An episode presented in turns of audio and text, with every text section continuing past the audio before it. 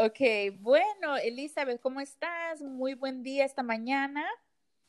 Bien, gracias Esther. ¿Y tú cómo estás? Pues muy bien, ahora estamos eh, aquí con una nota de los pueblos garífuna y ah, la organización Ofrané, que es una organización por allá por Honduras, y em, nos cuenta sobre lo que el pueblo garífuna está tratando de construir eh, como una alternativa de salud y vida digna que desafía al sistema actual, dice la nota. Cuéntame qué, este, qué pensaste de esta nota, Elizabeth. Bueno, para mí la nota fue muy informativa porque yo no sabía de, de cómo la comunidad garífuna estaba enfrentando la pandemia y qué medidas estaban tomando para promover la salud, la salud comunitaria. Así que en leerla aprendí bastante y lo que me gustó de la nota fue que fue escrita de la perspectiva de la comunidad, así que ellos mismos eran la voz de lo que estaba leyendo. Y algo que para mí fue como bastante impactante fue lo que dice la nota. Dice, si toda la comunidad se involucra, toda la comunidad se hace responsable de la salud y se beneficia de las acciones. No dejamos a nadie atrás. No sembramos el miedo que nos aísla a unos de otros. Todos nos acompañamos y nos hacemos responsables de la propia salud y de la salud de otras. Aquí no se trata de quién tiene más recursos, de quién puede pagar una mascarilla, un hospital privado o un plato de comida. Nosotras sabemos que si una persona se pone enferma o en riesgo, todas nos hacemos más vulnerables. Así que apostamos por una salud comunitaria y participativa. Participativa, sí. participativa. Ah, sí. ¿Y tú qué piensas de eso, Esther? Sí, me encantó bastante porque aprendemos de los grupos de, de garífunas allá en Honduras, ¿verdad? Eh, y es un grupo que ha estado como, como dice, teniendo, buscando su soberanía, buscando su sobrevivencia por sí solos, porque tienen, están enfrentando mucha falta de apoyo del Estado, ¿no? Sí. Y, entonces, ¿cómo están respondiendo ellos a este COVID-19? Y así como tú dijiste, eh, está esta situación de que ellos buscan sus propias alternativas, ¿no? Y aquí, por aquí, eh, siempre enfatizamos que hay que tener distancia social y que hay que mantenerse en su casa y todo, pero es difícil para ciertas comunidades hacer eso, como dijeron ellos, ¿no? Entonces ellos están como yendo al camino de la situación no aislándose, sino que fortaleciendo sus sistemas de apoyo. Sí, y algo que no he mencionado es que el, liderazgo de la comunidad garífuna viene principalmente de las mujeres, así que ellas también han hecho como ollas comunitarias para poder darle de comer a la gente que necesita comida y también usan bastante las plantas medicinales y la sabiduría etnobotánica para crear una alternativa a las respuestas implementadas en la mayoría de países del mundo. Así que usan los recursos que ellos tienen disponibles para poder ayudar a la comunidad y mejorar la salud de la comunidad. Y todos participan y es como un esfuerzo colectivo. Así es, me encanta la foto de que acompaña esta nota que estamos ah, conversando, ¿no? Donde están cuatro mujeres eh, haciendo bolsitas con plantas, con, medicina. Y, dice, mujeres garífunas preparan paquetes de plantas medicinales. Están ahí con sus mascarillas y luego están haciendo bolsitas de, me imagino, tés o infusiones para las personas que están enfermas, ¿no? Sí, y es, es lindo ver que la, la, comunidad es tan unida y que no, porque, por ejemplo, en Estados Unidos la cultura tiende a ser más individualista y como en comunidades que son más, en comunidades que tienen este, como un enfoque más comunitario, siento que hay más solidaridad porque se sabe que se puede depender uno, del uno y del otro en contraste como, como la cultura aquí es más individualista y a veces como que no, no, hay, no hay el mismo, ¿cómo se dice? el mismo comfort. La confianza, la confianza. Confianza, sí, como para poder ir y a preguntarle a un vecino sin que te dé vergüenza o sin, sin pensar que estás molestando, ¿verdad? A veces eso ocurre.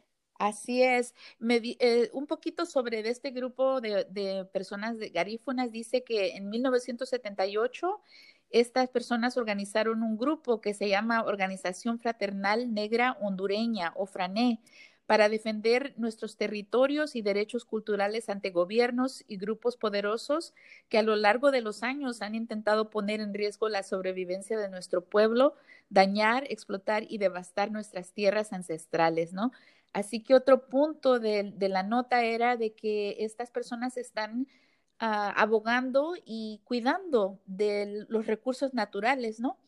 Eh, entonces es tan importante como ellos están usando sus saberes, sus saberes ancestrales sobre la, la, etnobotánica, como mencionaste, ellos lo están usando para distribuirlo entre, entre el pueblo, ¿no? No para acapararlo. Por ejemplo, cuando hemos reportado bastante que la medicina en este momento eh, que se está desarrollando, ¿no? Eh, se acapara, la gente que tiene más dinero acapara todas, todas esas medicinas. Y entonces, ¿qué queda para el pueblo, no? Y en este caso, estas personas, estas comunidades están ah, usando su sabiduría, sus saberes ancestrales para salvaguardar la comunidad entera, ¿no? Sí, y también para la comunidad es muy importante que toda la comunidad tenga acceso a esa sabiduría. No es como que una persona es la única que que sabe qué plantas o qué tés tienen propiedades medicinales. Es importante para la comunidad que haya varios miembros de la comunidad que saben esa información y que también puedan enseñar a los jóvenes y las siguientes generaciones para que continúe esa sabiduría en la comunidad. Así es, y mira, me gusta esto que dice, contra un modelo de salud que se limita a curar la enfermedad, nosotras nos enfocamos en reforzar el sistema inmunológico de toda la población, ¿no? Eh, por eso es que están haciendo estas, estas bolsitas para repartirlas entre ellos y como dijiste, las ollas, ¿no? Me imagino que han de hacer unas, ah, unos calditos bien ah, fuertes, bien, bien ricos, ¿no? deliciosos. deliciosos y, ah, y curativos, ¿no? Sí. Que, es lo más importante con propiedades medicinales para que todos estén fuertes y saludables. Así es. Y lo otro punto que dice que están contra el aislamiento y abandono de las personas mayores, priorizan cuidarlas, honrar sus saberes y fortalecer el vínculo intergeneracional. Es algo muy bonito que, eh, pues, como dijiste, que, están compartiendo lo, que saben, ¿no? No se lo quedan ellos nomás. Sí, es como la unidad de todas las edades entre la comunidad, porque cada persona, desde niño, adulto, uh, este, contribuyen en la comunidad y todos son importantes y todos aprenden del uno y del otro. Así es. Y pues en Honduras hemos estado reportando mucho que la situación es bien precaria, especialmente en los sistemas de salud, ¿no? Entonces, así como estamos reportando que las medicinas están, carecen, ¿no? Carecen las medicinas, hay, hay, hay, cierta carencia de las medicinas, pero también es porque es, eh, algunos los acaparan.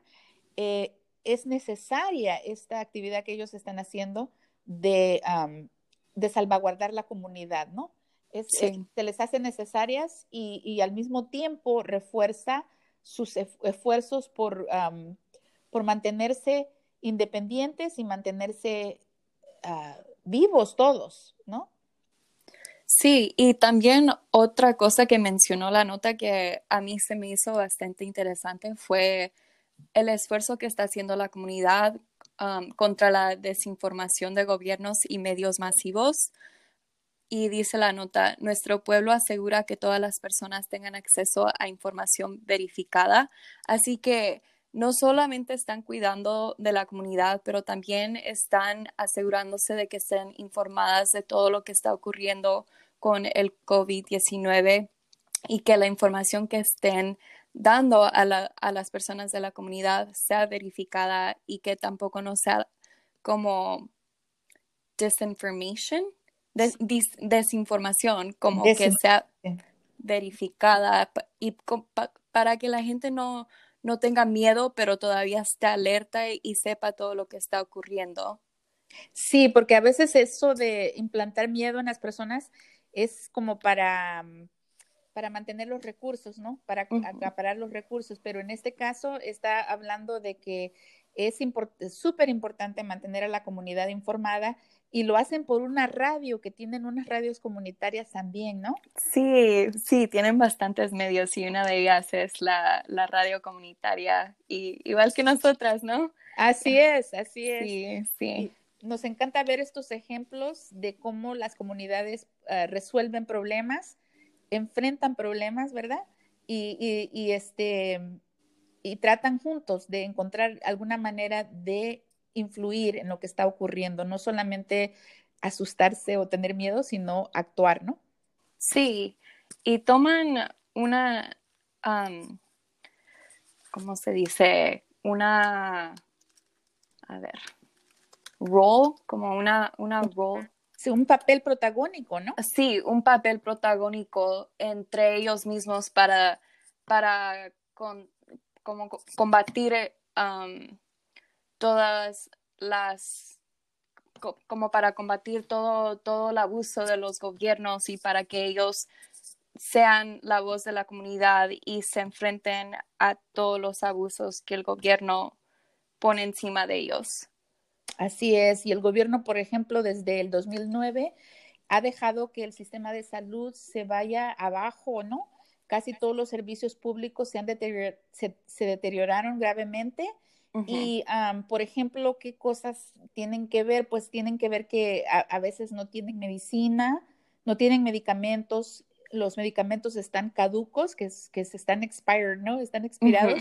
Están expirados. Es, les falta el equipo o personal de salud en, muchas áreas, ¿no? entonces, em, pues es, este grupo está trabajando por la salud y por los derechos de toda la comunidad.